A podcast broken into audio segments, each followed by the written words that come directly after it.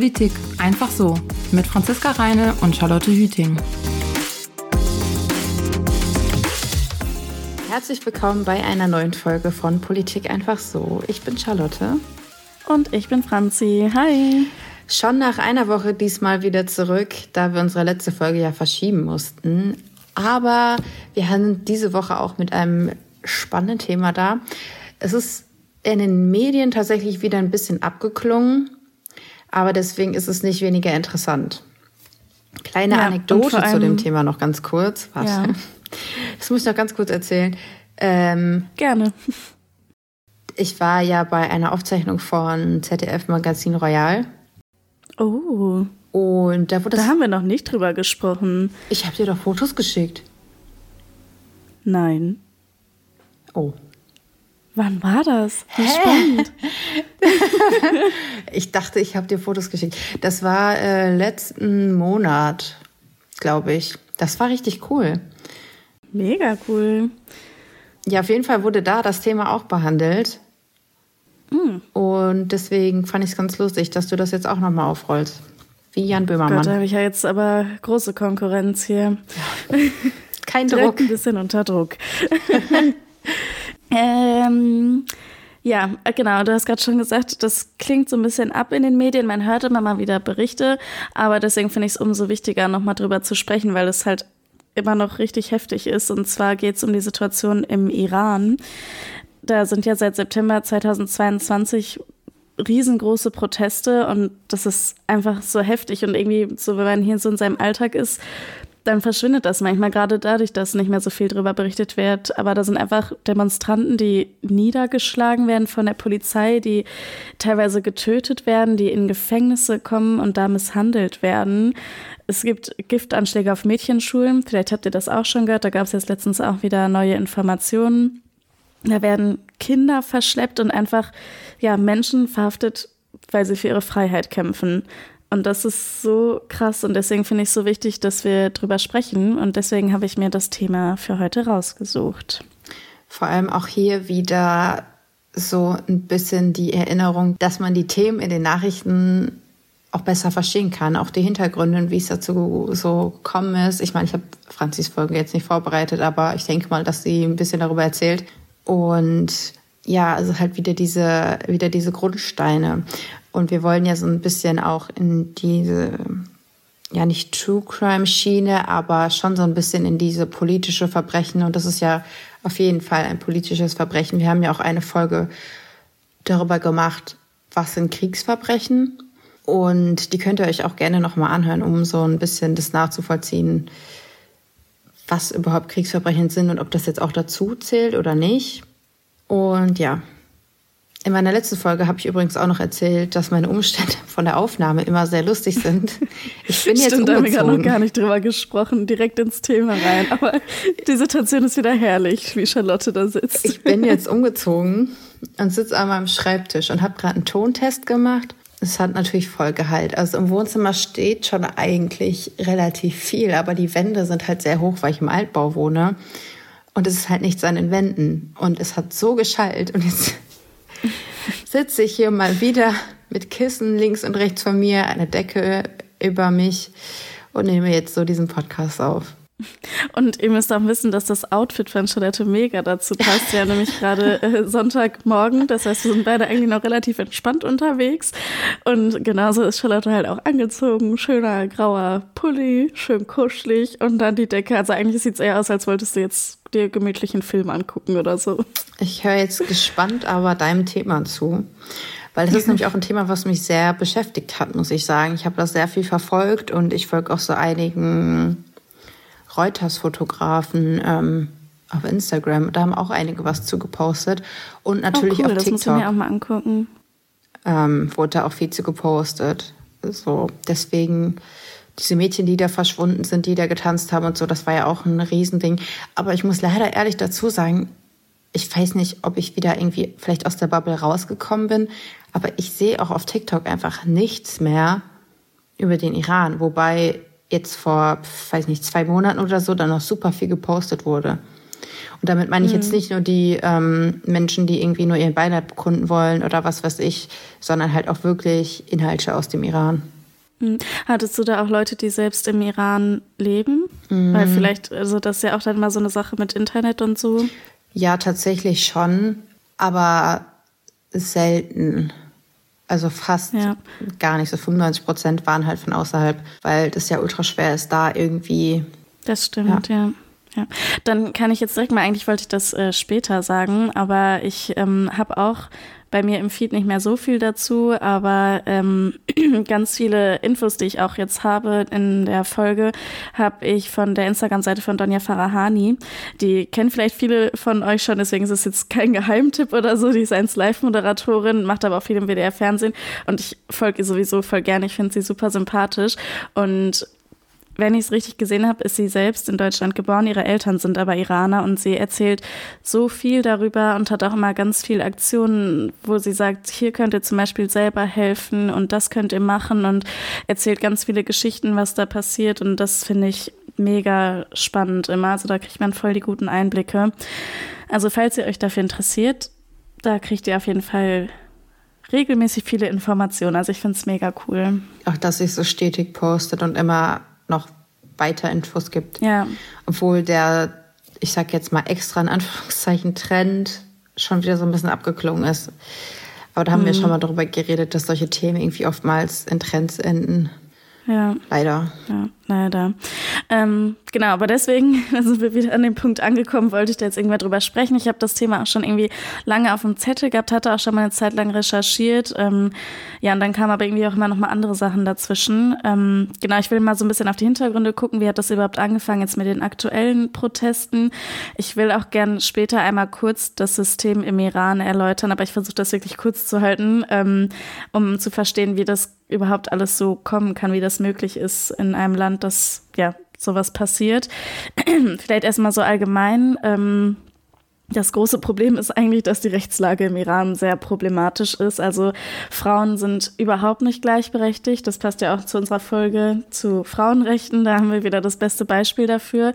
Ich habe mir so ein paar Sachen mal aufgeschrieben. Zum Beispiel, das finde ich schon richtig krass. Die Zeugenaussage von einer Frau ist vor Gericht nur halb so viel wert wie von einem Mann. Schon immer? Also war das jetzt, ist das jetzt nur in den letzten Jahren wieder aufgekommen? Weil so, der nee, Iran war ja generell. früher mal offener, also liberaler. Ja, also so wie ich das gelesen habe, ist das generell okay. so.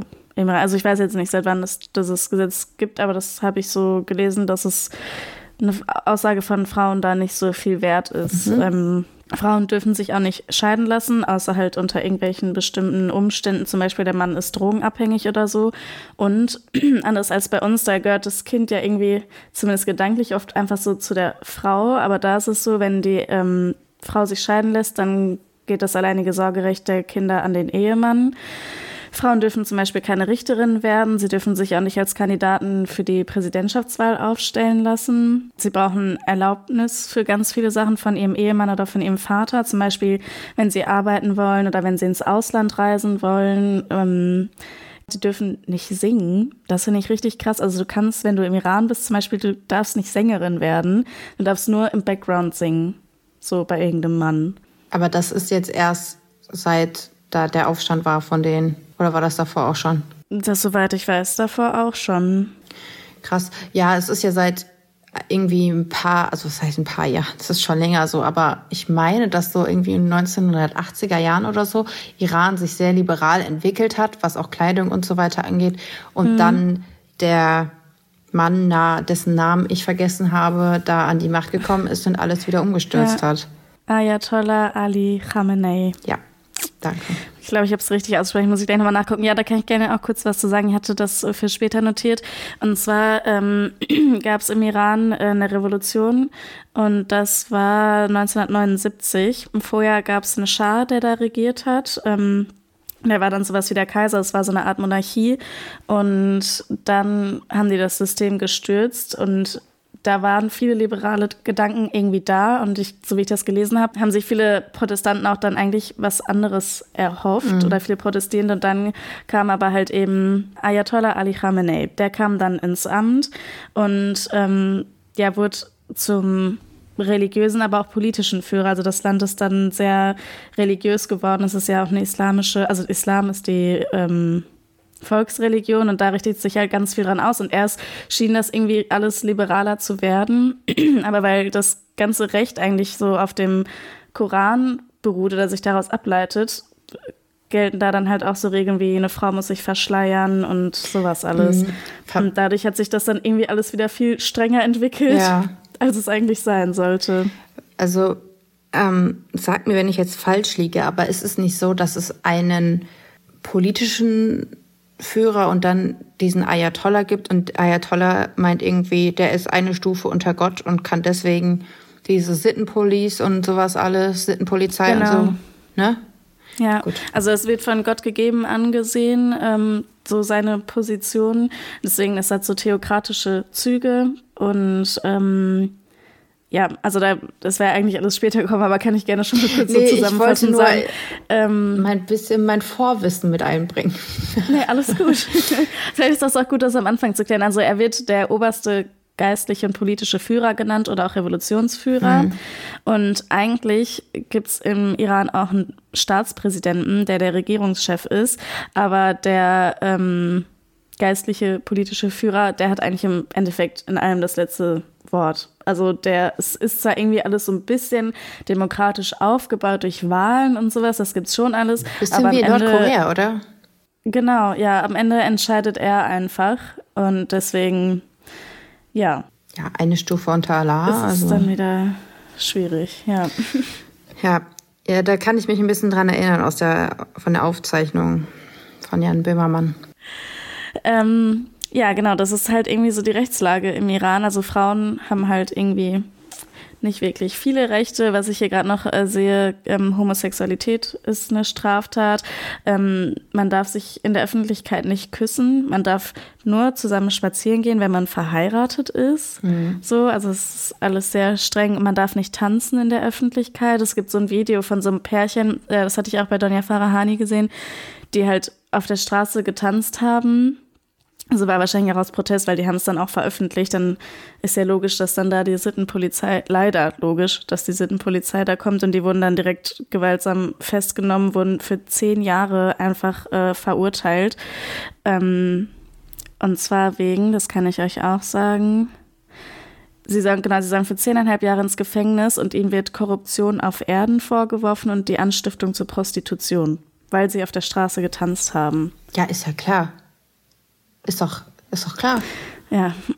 ja, genau, davon habe ich am Anfang ja auch gesprochen, dass da dieses ganz berühmte Video von diesen fünf jungen Frauen ohne Burka, ohne Hijab oder generell irgendeine in die Richtung, was irgendwas verdeckt, also ganz mit Haaren und Gesicht zeigen, da in dieser Siedlung getanzt haben mhm. und die dann alle verschwunden sind auf mysteriöse ja. Art und Weise und da jetzt irgendwie gekämpft wird für, dass man die findet und rettet. Weil das Video hat wirklich Millionen Leute erreicht. Und ich habe auch generell auf TikTok super viele Videos gesehen, wie so junge Menschen und auch echt einige ältere Menschen da irgendwie, keine Ahnung, auf der Straße getanzt haben oder was weiß ich. Also wirklich da, ja, Revolution angezettelt haben, aber auch halt sich so dagegen gewehrt haben und dann halt irgendwie in der Masse versucht haben, da irgendwie gegenzuwirken. Aber ja, die Sittenpolizei ist jetzt halt einfach nicht schlecht aufgestellt. Hm. Deswegen. Ja.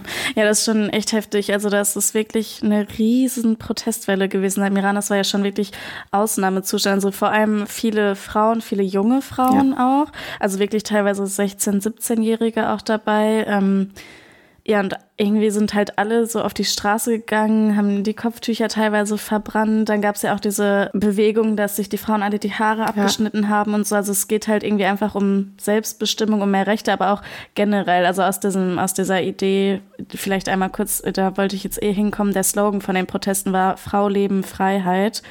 Ähm, aber aus dieser Idee ist ja auch noch viel mehr geworden. Also es geht halt nicht einfach nur um die Frauenrechte, die ich gerade schon angesprochen habe, sondern generell um Meinungsfreiheit, Religionsfreiheit und so. Die wollen halt einfach alle nicht mehr so eingeschränkt leben, ja. sage ich mal. Und ja, angefangen hat das Ganze, ihr habt das bestimmt schon mal gehört, mit dem Tod von Massa Amini. Sie ist Mitte September 2022 in Teheran festgenommen worden von der Sittenpolizei und kurz darauf ist sie gestorben. Gesagt wird, dass sie Organversagen hatte und an einer Vorerkrankung gestorben ist, aber eigentlich die Familie ist sich sicher, dass sie da im Gefängnis einfach zu Tode geprügelt wurde oder man will sich eigentlich gar nicht vorstellen, was da passiert sein muss. Das ist ja leider ungeklärt, weil die Behörden eben sagen, Todesursache wäre Organversagen gewesen. Ja, wenn man auf jemanden einprügelt, versagen die Organe auch. Oh Gott. Ja. Also, was ist das denn für eine Aussage? Ja, ähm, festgenommen wurde Massa Amini, weil sie angeblich gegen die Kleiderverordnung verstoßen hat und ihr Kopftuch nicht richtig getragen hat. Und das war irgendwie halt dann so der Auslöser für tausende Menschen, dann eben auf die Straßen zu gehen und zu protestieren und ja, sich für ihre Rechte einzusetzen, was wir gerade schon mhm. gehört haben. Dann habe ich gerade auch schon gesagt, wer macht da überhaupt alles mit? Wie gesagt, zu Beginn hauptsächlich viele Frauen, viele junge Frauen, die halt irgendwie für ihre Rechte kämpfen, die halt Selbstbestimmung wollen. Das ist halt eigentlich das Wichtige, diese Selbstbestimmung. So, es gibt ja viele Frauen, die wollen gerne Kopftuch tragen und das sollen sie auch gerne machen. Ja. Wichtig ist, dass es dass sie das selbst entscheiden genau. können. Das ist halt eigentlich das Ziel. Es geht nicht darum, generell irgendwie das Kopftuch schlecht zu machen, sondern dass es da einfach eine eigene ja die eigene Entscheidung ist, wie man sich kleiden möchte, wie man die Haare tragen möchte, wo man hinreisen möchte. Das, ja, die kämpfen halt eigentlich für Meinungsfreiheit und Demokratie, was für uns hier selbstverständlich ist. Ja. Vor allem ist es, finde ich, so surreal, wenn man sich jetzt vorstellt, wenn du hier auf die Straße gehst und sag ich jetzt mal irgendein Kleidungsstück nicht trägst, dass du dann einfach von der Sittenpolizei verhaftet wirst für irgendwelche dummen Vorwürfe und dann halt im Gefängnis landest. Und im Gefängnis würde ich jetzt mal behaupten, beziehungsweise bei der Sittenpolizei sind die moralischen Werte jetzt nicht so hoch, dass sie sich da irgendwie an äh, Recht und Gesetz halten und da mhm. ähm, irgendwie körperliche Unversehrtheit und irgendwas in den Vordergrund stellen. Aber vielleicht ja, musst du noch mal differenzieren von der Sittenpolizei und der richtigen Polizei. Also ich weiß nicht, ob mhm. das eben so bewusst ist. Äh, ja, kann ich gerne kurz machen. Ich hatte mir das auch für später aufgeschrieben, so zum politischen System, aber das stimmt, vielleicht ist es auch wichtig, das vorher einmal einzuordnen. Also es gibt halt äh, natürlich im Iran eine Polizei und auch eine Armee und ähnliches und diese Sittenpolizei ist eigentlich nochmal so ein Zusatz, die der religiöse politische Führer einfach quasi unter sich gestellt hat und die er losschickt, um diese ganzen Regeln umzusetzen und da halt auch echt hart durchzugreifen. Also er legt halt so die Regeln fest und die müssen das dann alles umsetzen und das halt auch wirklich mit Gewalt. Ja, also es gibt einmal die normale Polizei vom Staat und einmal halt die Sittenpolizei. Also es sind genau. zwei verschiedene. Ähm, ja, genau. Und ja, ich habe ja gerade eigentlich auch schon gesagt, ich springe so ein bisschen, dass halt mit der Zeit immer mehr Leute mitgemacht haben und eigentlich so die ganze iranische, oder nicht die ganze iranische, aber wirklich ein Großteil der iranischen Bevölkerung, alle Generationen, alle Schichten irgendwie hinter diesen Protesten standen. Wir haben ja eben auch schon gesagt, dass viele wahrscheinlich enttäuscht wurden von dieser Revolution halt 1979 von der neuen, von der Machtübernahme, weil viele hatten sich liberale Entwicklungen erhofft und jetzt sind die eigentlich noch eingeschränkter, weil halt gerade eben auch ähm, der aktuelle Staatspräsident und das, der aktuelle Führer, ist mal komisch zu sagen, aber ja. die das Ganze eigentlich noch strenger, also die haben immer strengere Regeln eingeführt mit der Zeit. Ja, und deswegen stand halt eigentlich ein Großteil der Bevölkerung eigentlich hinter diesen Protesten. Zum Beispiel gab es auch Streiks in der Ölindustrie und auf Basaren wurde gestreikt ja, ich wiederhole mich, glaube ich. Viele haben auf der Straße getanzt, sind zu den Protesten gegangen. Es gab auch bekannte Frauen, so zum Beispiel, die eigentlich beim Staatsfernsehen waren, die oder Schauspielerinnen, die ohne Kopftuch vor die Kamera gegangen sind. Es gab eine Klettersportlerin, das ist auch eine krasse Story, die bei einem Wettkampf im Ausland war und ohne Kopftuch teilgenommen hat. Und kurz darauf ist sie verschwunden. Zwei Tage lang hat keiner was von ihr gehört, auch ihre Familie nicht. Und dann hat sie halt über ihre Instagram-Story auch ganz simpel, das war einfach nur eine schwarze Instagram-Story mit weißem Text drauf und später auch im Fernsehen nochmal so ein Statement gegeben, dass das ja irgendwie nicht keine bewusste Entscheidung war und sowas von wegen Kopftuch vergessen oder sowas, aber sowas vergisst man ja nicht bei so einem Wettbewerb. Also sie. Also wenn du ein Kopftuch tragen möchtest, vergisst du das nicht. Ja, also sie wird offensichtlich dann dazu gezwungen, irgendein Statement abzugeben und ja. ich will gar nicht wissen, was da passiert ist. Ja, weil du hast eben auch schon gesagt, im Gefängnis die Zustände, das ist wirklich schlimm. Also man sieht es ja bei Massa Amini. Ja. Das, also da sind schon wirklich viele Menschen im Gefängnis gestorben. Es gibt Vergewaltigungen, Misshandlungen. Das ist wirklich schrecklich. Ähm, ja, und die Gefängnisse sind halt gerade auch sehr voll durch die Proteste, weil jeder, der halt irgendwie was gegen das System sagt, es gibt viele Leute, die zum Beispiel auch Lieder darüber geschrieben haben und die ja, werden alle von der Sittenpolizei verschleppt, kommen ins Gefängnis. Und das Schlimme ist ja auch, dass ähm, selbst wenn du dich nur in der Nähe aufhältst von diesen Demonstrationen, bringst du dich eigentlich in Gefahr. Und auch Familienmitglieder. Es werden teilweise Kinder aus Familien gerissen, weil vielleicht irgendwie die Schwester das Kopftuch nicht richtig getragen hat oder weil die Mutter bei den Protesten dabei war. Also die gehen wirklich mit allen Mitteln dagegen vor. Ja, weil vielen Leuten das, also was heißt, dass vielen Leuten das egal ist, was mit ihnen selber passiert, aber dass sie das in Kauf nehmen, was mit ihnen passiert ja. für die Sache. Aber halt, wenn du zum Beispiel zum Protest gehst und da die dann deine Tochter irgendwie mitnehmen oder was weiß ich, ich glaube, da denken viele Leute einfach schon mal anders. Mhm, ja. Ähm, ich habe äh, eine Zahl gefunden, aber es ist ganz schwer zu sagen. Das ist wahrscheinlich eine Dunkelziffer auch mal mega hoch. Ähm, einmal, wie viele Menschen schon bei den Protesten selbst getötet wurden. In einem Bericht ist von mindestens 250 Leuten die reden, in einem anderen von über 500. Also das muss mhm. eine Zahl sein, die man sich gar nicht vorstellen will. Und über 18.000 Menschen sind wohl verhaftet. Ein paar Beispiele habe ich gerade schon gesagt. Menschenrechtsaktivisten, Künstler, Journalisten und eben halt das Schlimme auch die Kinder, die dann halt aus den Familien gerissen werden. Da hat Amnesty International drüber berichtet, die kommen dann teilweise in Isolationshaft im Gefängnis. Die Menschen werden geschlagen. Es gibt Elektroschocks. Von Vergewaltigungen habe ich gerade auch schon gesprochen. Und es kam dann auch mit der Zeit dazu, dass immer mehr Protestierende zum Tode verurteilt wurden. Also weil sie protestiert haben und sich für ihre Meinungs- oder ihre Freiheit eingesetzt haben. Das muss man sich auch mal vorstellen. Da sieht man einfach echt mal dran, wie die Lage ist. Und vier Todesurteile wurden bereits auch schon vollstreckt gegen Demonstranten und 20 weitere Menschen sind zum Tode verurteilt. Das heißt, die sitzen quasi gerade im Gefängnis und wenn sich nicht krass irgendwas ändert, müssen die damit rechnen, dass die von der Regierung umgebracht werden. Dafür, dass sie für ihre Freiheit gekämpft haben. Ich finde es einfach so krass, das kann man sich bei uns gar nicht vorstellen. Und mhm. das Heftigste ist eigentlich, dass ja trotzdem so viele weitermachen. Also obwohl so viele Menschen gestorben sind, ins Gefängnis gekommen sind. Ich meine, das hat natürlich so ein bisschen abgenommen. Es ist einfach klar, du bringst dich in Gefahr.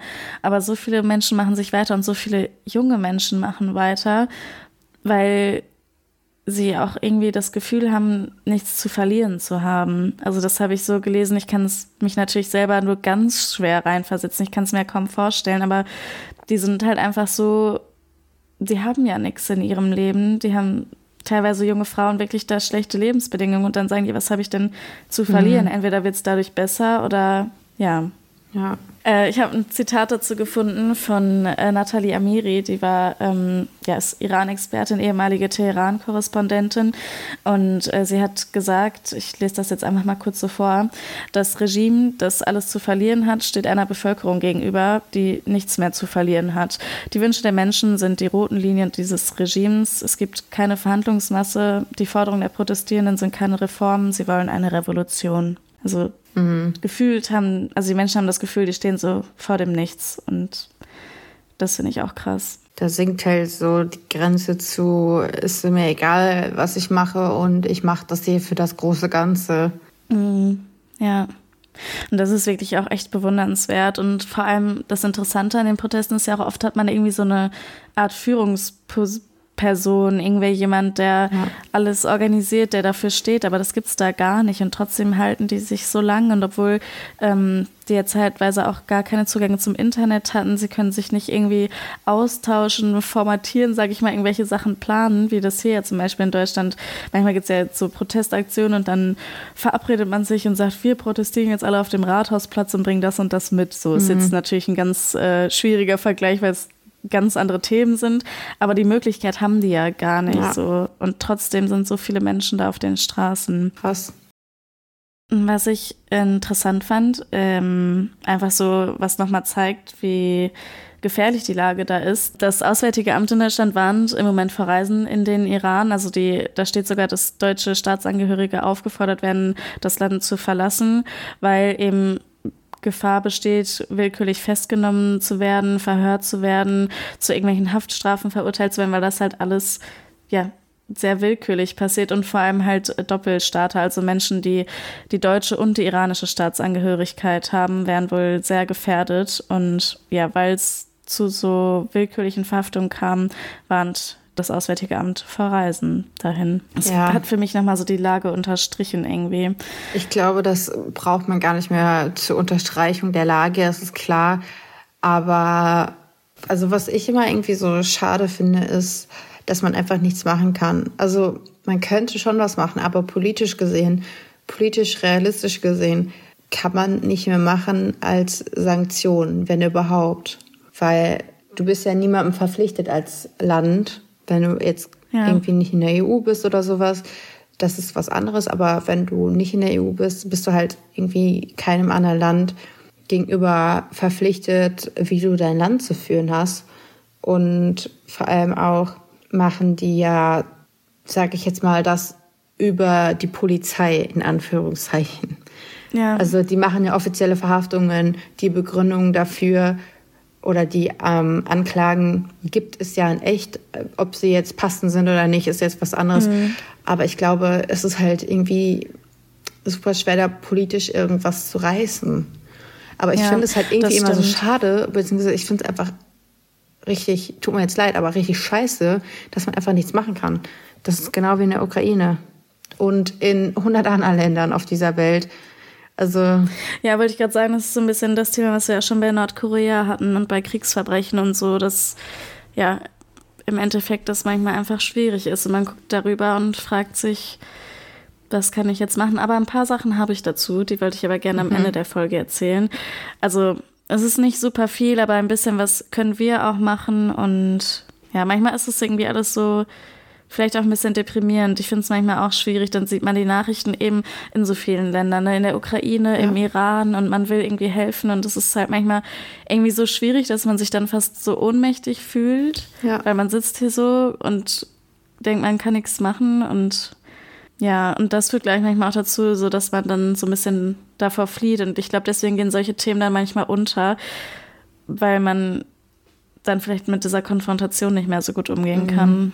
Du hattest das gerade mit den Sanktionen schon angesprochen. Das passt eigentlich ganz gut, weil ich jetzt vor ein paar Tagen, 24.04. habe ich den Artikel, oder vom 24.04. war der Artikel, also noch relativ frisch, äh, gab es neue Sanktionen von den USA und von der EU.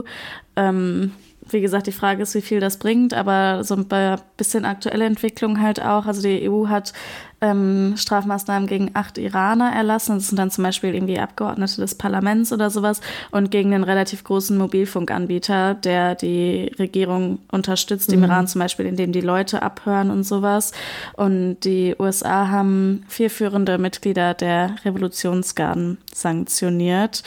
Ähm, genau, das sind jetzt so die neuen Sanktionen. Insgesamt sind damit 211 Personen und 35 Einrichtungen mit Sanktionen belegt. Zum Beispiel wurden dann die Vermögenswerte in der EU gesperrt und die Leute dürfen dann auch nicht mehr in die EU, EU einreisen. Wie gesagt, die Frage ist halt, wie viel das bringt. Oder ob die sagen, ja, pff, ich will eh nicht in die EU. So. Also ja. ich finde das ganz schwierig. Ich glaube eh nicht, dass die in die EU wollen. Also nicht die aktuellen ähm, Führer da des Landes. Ja, ich habe noch mehr so ein paar aktuellere Sachen, also nachdem wir jetzt ja gesehen haben, wie es so zu diesen Protesten gekommen ist und was da gerade so los ist. Ich hatte eben schon die Vergiftung an den Mädchenschulen angesprochen. Das ist auch echt irgendwie heftig. Das ist erst irgendwie so eine, vor ein paar Wochen, glaube ich, mhm. bei uns so aufgeploppt, sage ich mal, aber eigentlich läuft das schon seit November, dass es halt irgendwie so Giftanschläge auf Mädchenschulen gibt. Ähm, der, die müssen dann wirklich ins Krankenhaus, bekommen keine Luft mehr. Die Videos sind ganz schrecklich von die man da so sieht. Und ähm, angeblich, also die Regierung sagt natürlich, sie stecken nicht dahinter. Es wird vermutet, ob das vielleicht irgendeine extremistische Gruppe ist, die halt einfach nicht will, dass Mädchen zur Schule gehen. Aber selbst, also egal, ob die Regierung da irgendwie hintersteckt oder nicht, das Problem ist, die machen halt auch nichts. Und deswegen fühlen sich da halt auch viele Iraner im Stich gelassen. Die müssen halt irgendwie sehen, was mit ihren Kindern da passiert mhm. in der Schule. Viele Mädchen trauen sich auch nicht mehr in die Schule zu gehen. Und genau das ist Ziel halt das erreicht. Problem. Ja, genau.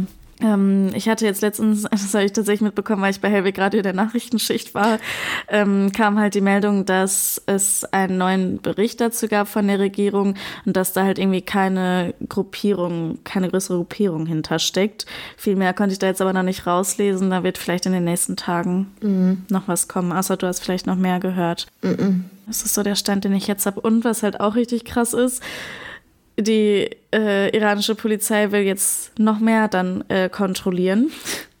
Obwohl das ja alles schon so fragwürdig ist und so doll protestiert wird, die gehen halt mit noch mehr Gewalt und noch mehr Kontrolle dagegen vor. Das ist auch eine relativ aktuelle Meldung oder ein aktueller Prozess. Ähm, die wollen jetzt noch mehr Videokameras an öffentlichen Plätzen und Straßen anbringen, um besser überwachen zu können, dass die Frauen auch ihr Kopftuch alle richtig tragen. Ja, und vor allem. Und wenn, ja. Nee, sag erst zu Ende wer sich dann nicht daran hält, also wenn sie das sehen über die Kamera, dann kriegst du eine SMS, mit der du gewarnt wirst, dass du bitte deine Sachen, deine Kleidung richtig tragen nee. sollst. Das ist zumindest Was der Plan. Was sind das für Polizeistartmethoden? Ich wollte gerade sagen, ähm, vor allem kann man die Leute dann auch verfolgen, wenn da eine Kamera ist, beziehungsweise man kann es dann beweisen. Ja, Krass. Und dann haben die ja noch mehr, also die sind ja eh schon überall, oft halt auch so, ich komme immer wieder auf die Kinder zurück, die da versteckt werden, weil ich das heftig finde. Das sind dann halt oft auch ähm, Leute von der Sittenpolizei, die in Zivil halt unterwegs sind, so, ne? Mhm. Die kommen dann einfach vorbei und reißen dir quasi dein Kind weg. Zumindest wird es so geschrieben. Mhm. Und das finde ich einfach krass. Also du kannst dich kaum schützen eigentlich. Boah. Ähm, Genau, ich hatte noch jetzt relativ viele Stichpunkte eigentlich zu dem Regierungssystem im Iran, aber eigentlich haben wir relativ viel auch schon besprochen. Das war eh zu viel, was ich mir da aufgeschrieben habe, mal wieder. Ähm, wichtige Aspekte haben wir schon genannt. Die Sache ist halt, dass im Iran eigentlich zwei Männer das Sagen haben. Das hatte ich ja eben schon, oder haben wir jetzt auch schon gesagt. Einmal der geistliche und politische Führer Ayatollah Ali Khamenei, der übrigens auch schon seit vier, 43 Jahren in seinem Amt ist, also er wird auf Lebenszeit gewählt. Und dann gibt es noch den äh, Staatspräsidenten, der wird alle vier Jahre gewählt, direkt vom Volk auch. Aber wir haben eben schon gehört, so geil sind die Wahlen nicht, weil es kann nicht jeder gewählt werden. Ähm, und eigentlich hat halt der oberste Führer immer das letzte Wort. Es gibt auch ein Parlament, ähm, was auch direkt vom Volk gewählt wird. Und es hat halt, ja, ich habe mir aufgeschrieben, so es ist irgendwie so ein Mix aus Republik und es gibt auch demokratische Züge und irgendwie ist es aber halt auch eine Theokratie. Also wie gesagt, wir haben so Merkmale wie wir haben einen Präsidenten, der die Regierung anführt, wir haben ein Parlament, das kann Gesetze einbringen, wir haben Wahlen Zahlen, aber halt alles auch eher so schleppend und im Endeffekt ist es theokratisch, weil ja Vielleicht die musst Religion noch mal halt erläutern, was theokratisch ist. ist. Ja, ähm, ich habe es mir so aufgeschrieben, Theokratie ist ein System, wo die Machthaber ihre Herrschaft dadurch rechtfertigen, dass das alles auf einem göttlichen Willen beruht. Also sie sind, genau deswegen, der Begriff passt eigentlich auch ganz gut, nicht nur irgendwie politische Führer, das ist nicht irgendwie bei uns jemand, der in sein Amt gewählt wird, sondern es sind auch religiöse Führer und ganz viel ähm, basiert in dem Land einfach auf religiösen Regeln. Also auch das ganze Gesetz und so, das ist halt alles durch den Islam geprägt. Ja, es soll da immer so einen Auserwählten geben. Der, genau, ja. Also, ja, es soll da immer einen Auserwählten geben, der da irgendwie von ja. Gott gesandt wurde. Genau. Und deswegen ist er halt auch auf Lebenszeit ja. im Amt, weil ja komisch, den immer neu zu wählen. ähm, ja, genau. Und deswegen ist halt im Endeffekt das Problem, dass dieser oberste geistliche Führer eigentlich alle Ämter wieder neutralisiert, weil er immer das letzte Wort hat und halt auch voll viel bestimmt. Also erstmal. Ähm, Schon mal aufgefallen, dass, so das, dass ich das genau letzte Woche auch bei Nordkorea erzählt ja, habe. Ja, Genau, das habe ich mir auch gedacht. Ähm, es gibt zum Beispiel so einen Wächterrat im äh, Iran, das ist so eine Kontrollinstanz, wenn es um Gesetze geht und sowas. An sich klingt es ja erstmal gut. Ne? Das Parlament oder die Regierung schlägt ein Gesetz vor und dann wird das kontrolliert. Das kann man ja machen so. Das muss ja irgendwie auch überprüft werden. Aber dieser Wächterrat besteht halt aus sechs islamischen Rechtsgelehrten Wer wählt die aus? Das Staatsoberhaupt. Und dann sitzen da noch sechs juristische Experten und die werden vom Justizchef ausgewählt. Und wer wählt den Justizchef aus? Das Staatsoberhaupt. Also der hat eigentlich überall seine Finger im Spiel. Ich habe mir auch so ein bisschen was aufgeschrieben.